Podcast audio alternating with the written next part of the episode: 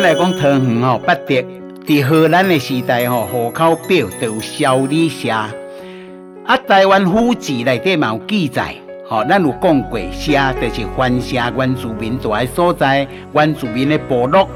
啊，八德是凯达格兰的部落，小李社是凯达格兰的发音。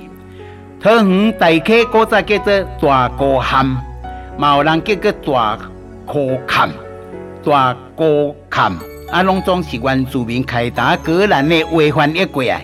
目前桃园市还阁有一个小李里，哦，小李里。现在的大汉溪古早时代叫做大柯坎溪，大水的意思就对。新德县古早是赛夏族啦、泰雅族的旧部落。人口拢集中伫尖石山啦、五峰乡啦，吼啊，什么库斯是为着要纪念着泰雅族的头目，叫做马库斯，吼来号名的。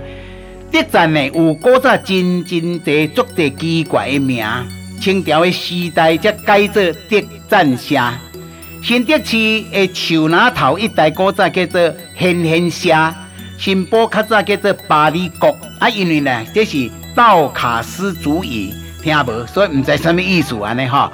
新德的香山本来古早叫做番山，因为番甲香字体真共款，哦啊英文啊，要讲啊要讲，哦后来番山改做今麦香山。